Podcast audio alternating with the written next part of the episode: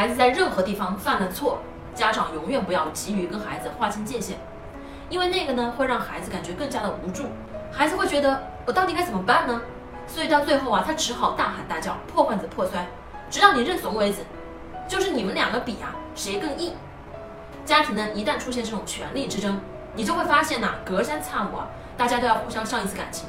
因为孩子没有办法呀，他不会做，所以把情感引导的方法加上我们无条件的爱。不要再去说什么，我再也不管你了。